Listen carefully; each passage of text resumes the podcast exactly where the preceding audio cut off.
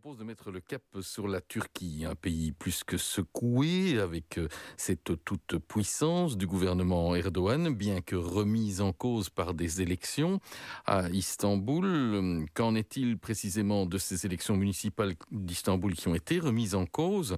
Qu'en est-il de la répression exercée sur l'opposition après la révolte de Gezi en 2013 et la tentative de coup d'État avortée en 2016 C'est ce que je vous propose de découvrir avec ce reportage signé Alexandre Bédoc. Nous permettrons à chacun de trouver sa place, nous ferons vivre la démocratie, nous rendrons cette ville plus juste.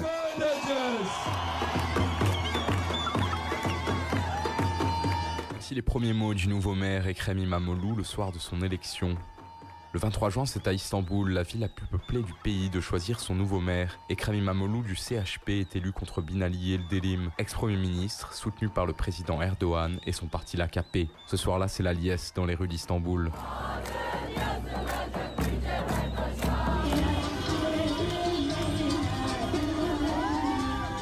Les élections de mars, d'abord invalidées sur recours de l'AKP, ont été à nouveau organisées. À 49 ans, Imamoglu confirme son avance, 800 000 voix contre 13 000 quelques mois auparavant. Denise Istanbuliote, brune et lancée, elle a grandi du côté asiatique d'Istanbul. Elle ne pensait pas que sa ville pourrait changer. Je ne suis pas allée voter lors de la première élection parce que je n'avais pas d'espoir. Istanbul était le fief de Recep Tayyip Erdogan dans les années 90. Elle a propulsé au sommet de l'État et pendant 25 ans, elle est restée sous la coupe de l'AKP.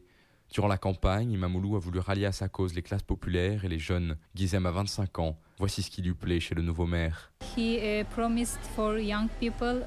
a promis aux jeunes de rendre plus facile leurs déplacements et aussi de baisser les prix des transports et des connexions Internet. Denis est aussi séduite par son profil rassembleur et le fait qu'il s'adresse à tous particulièrement aux minorités. Nous sommes convaincus que les événements culturels seront plus inclusifs, car c'est l'essence de la politique des crèmes Imamoglu. Ils le seront bien plus que ceux organisés par l'AKP. Pour plaire, le nouvel élu originaire de la mer Noire n'a pas hésité à faire preuve d'un certain conservatisme, en refusant de lever l'interdiction de la vente d'alcool dans les cafés municipaux ou en faisant intervenir un imam dans l'un de ses meetings, ce que lui reprochent les jeunes de la génération Gezi comme Denis. Dans ses discours, juste avant les élections, il a dit que des piscines n'accueilleront plus les hommes et les femmes en même temps, qu'il y aurait des heures séparées. Nous sommes opposés à ces pratiques. Les femmes et les hommes peuvent vivre ensemble. Nous ne sommes pas deux espèces différentes.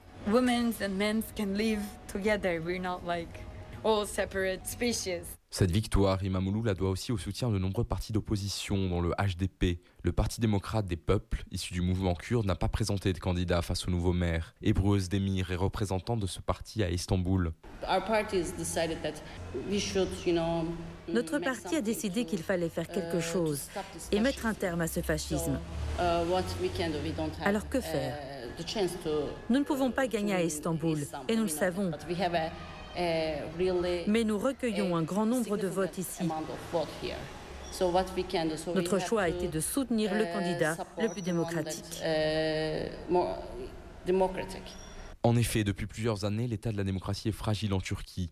La répression politique est devenue une habitude et la situation s'est aggravée après une tentative de coup d'État en juillet 2016. Andrew Gardner est le représentant d'Amnesty International en Turquie. De nombreuses organisations ont été interdites pendant l'état d'urgence. Des organisations qui travaillent sur les questions de réfugiés, sur les questions des droits de la femme, sur les déplacés internes, soit des dizaines d'organisations travaillant sur les droits de l'homme. En 2016, son organisation, implantée depuis 20 ans sur le sol turc, en a aussi fait les frais. Nos deux leaders en Turquie ont tous deux été emprisonnés. Notre précédent directeur durant deux mois, notre précédent président durant presque 15 mois. Et ils sont toujours, avec neuf autres défenseurs des droits de l'homme, sous le coup d'une accusation grotesque, fabriquée de toutes pièces, tombant sous le coup des lois antiterroristes. Euh, simplement pour avoir fait leur travail, défendre les droits humains.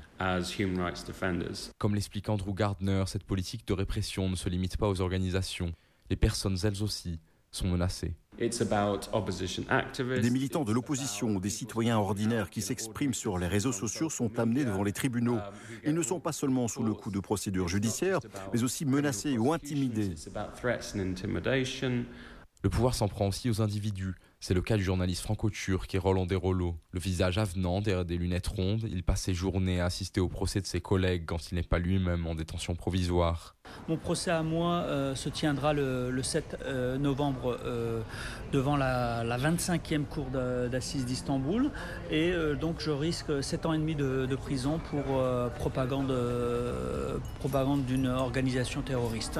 Et Roland Desroleux est convoqué devant la justice pour la deuxième fois cette année, poursuivi pour propagande terroriste. Son crime, il explique à notre micro. Je suis accusé d'être euh, solidaire euh, des euh, universitaires pour la paix qui avaient signé en janvier 2016 une pétition pour l'arrêt des opérations militaires contre les provinces kurdes et qui demandait à ce que les, les représentants des forces de l'ordre responsables pour des euh, exactions contre les civils soient, soient jugés. Des journalistes sont régulièrement condamnés à la prison et certains à perpétuité comme Ahmet Altan et Nazlı Lidjak. Et Roland Desreleux est le représentant de Reporters sans frontières depuis 24 ans en Turquie. Ce qui l'inquiète également, c'est la fin du pluralisme médiatique. Je pense qu'Erdogan a été assez malin de, euh, euh, depuis le début de saisir de saisir euh, les, grands médias appartenant à des hommes d'affaires qui avaient déjà des dettes non remboursées. Le gouvernement contrôle euh, les 90% de la propriété des grands médias en, Turquie. 90%. Les journalistes ne sont pas les seuls à être attaqués par le régime. Mustafa Doğan est représentant de KESK, syndicat de la fonction publique. Uh, Après la tentative de coup d'État par l'organisation de Fethullah Gulen, le gouvernement a essayé de profiter de la situation. Il a commencé à réaliser des purges dans la fonction publique. 150 000, c'est le nombre de fonctionnaires et de militaires limogés depuis juillet 2016. Ce que regrette le syndicaliste, c'est l'absence de dialogue et le recours systématique à la violence. Un État civilisé doit pouvoir dialoguer avec ses citoyens. Si en Belgique, vous avez des problèmes, le pouvoir ne va pas tirer sur les Wallons et les Flamands quand ils demandent quelque chose. Mustafa Dohan est également professeur de sciences politiques à l'université. Il dénonce une offensive du gouvernement au cœur même des programmes. Ils ont aussi changé le programme scolaire. Ils veulent changer la vision de l'éducation turque. Pour mieux modeler les jeunes esprits, le gouvernement a multiplié les financements aux écoles religieuses, les imams à type. Depuis 2012, le nombre d'élèves inscrits dans ce type d'établissement a été multiplié par 5. Baran vient tout juste de finir ses études. À 24 ans, il est coprésident du Conseil national de la jeunesse turque, une ONG qui représente de nombreuses organisations de jeunesse à travers le pays, mais qui n'est pas reconnue par l'État. Nous travaillons sur les droits des jeunes. Actuellement, il n'y a pas de politique de la jeunesse en Turquie. Il n'y a qu'une seule règle pour la jeunesse, ils disent qu'il faut protéger les jeunes des drogues et tout ce qui peut être nocif. Et c'est tout. Les minorités sont également prises pour cible, c'est le cas des Kurdes. En août, le pouvoir a destitué trois maires HDP du sud-est, les accusant de liens avec des organisations terroristes. Et Brueuse d'Emir du HDP dénonce un coup d'État civil. Uh, Lors des élections municipales du 31 mars à Diyarbakir, Mardin Evan, nos candidats ont gagné avec la majorité. Par exemple, à Diyarbakir, nous avons gagné avec 63%. À Mardin Evan, c'était au-delà de 50%. Ils ont retiré nos maires de leur poste et ils ont nommé des administrateurs. Exactement comme ils avaient fait en 2016, quand ils ont pris près de 100 de nos municipalités.